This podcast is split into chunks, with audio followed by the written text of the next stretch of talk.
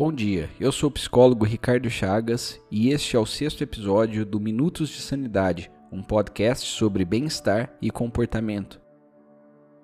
E hoje o episódio vai ser bem diferente de todos os outros cinco episódios que eu já fiz, porque hoje não vai ter roteiro nenhum. Hoje eu vou conversar com vocês sobre a campanha Janeiro Branco, uma campanha de sensibilidade em prol da saúde mental.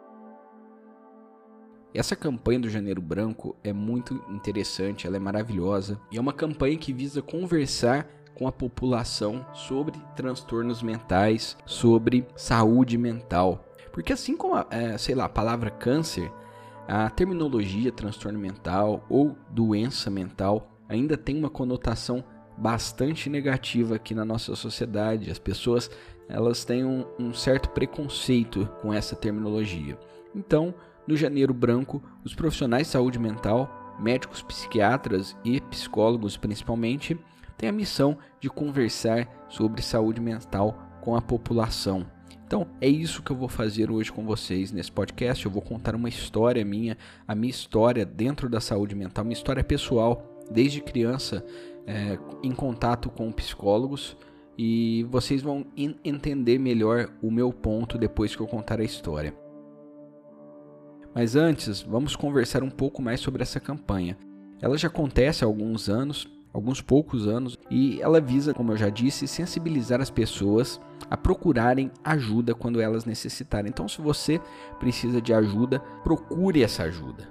Procure resolver os seus problemas. Se você perceber que tem alguma coisa errada, que você está muito desanimado, que você está muito cabisbaixo, ou que você está muito ansioso ou muito estressado, não encare isso com normalidade tente resolver esse problema procurando ajuda, procurando um psiquiatra primeiramente e depois procurando uma terapia. Não tente resolver uma doença psíquica sem os tratamentos adequados, porque esse quadro pode piorar.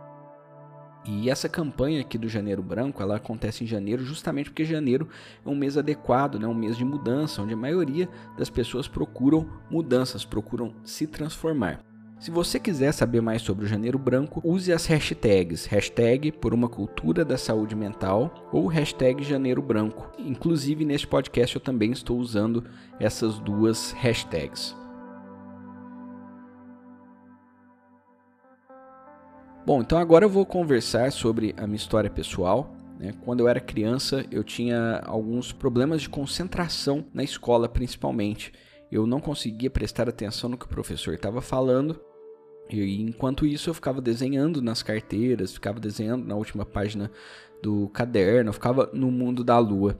Os meus pais me colocaram na terapia e a terapeuta atendia no mesmo prédio da minha professora particular. Eu fazia aulas particulares porque eu não conseguia reter a informação que a professora passava em sala de aula, então eu precisava desse reforço. Mas até no reforço eu tinha dificuldade e me concentrar. Então, por isso, eles sugeriram que eu fizesse terapia, mas antes eles me levaram no médico. O médico também sugeriu que eu fizesse terapia, não receitou nenhum remédio, e foi assim que eu entrei na terapia pela primeira vez, quando eu era apenas uma criança, e essa terapia me transformou de uma maneira. Muita gente me via como preguiçoso, muita gente me via como burro, e a terapia me ajudou justamente a entender isso daí e também driblar essa falta de concentração que eu tinha. Isso foi muito importante porque eu aprendi algumas técnicas para me concentrar e aprendi a lidar comigo mesmo e todos os rótulos que as pessoas colocavam em mim. Aí depois, muito mais para frente, né, na minha adolescência, eu fiz terapia com outro psicólogo e fiz um tratamento de assertividade, porque eu era uma pessoa muito tímida. E como eu era muito tímido, eu precisei fazer terapia durante esse período que a gente realmente tem uma inibição muito grande. Então eu fiz esse treinamento de assertividade, me ajudou muito. Inclusive esse psicólogo virou meu professor de pós-graduação. Então eu sempre fui uma pessoa que sempre fez terapia, tanto na infância, quanto na adolescência, quanto na idade adulta. E isso foi fundamental na minha vida. Se eu não tivesse feito terapia, talvez minha vida seria completamente diferente. Ainda bem que meus pais tiveram a consciência de que eu precisava fazer terapia, assim como a maioria das crianças precisam fazer terapia, assim como a maioria dos adolescentes também precisam fazer terapia em certos momentos. Lembrando que se você tem algum problema, se você está se sentindo diferente, você pode procurar ajuda. Inclusive, eu me coloco à disposição aqui.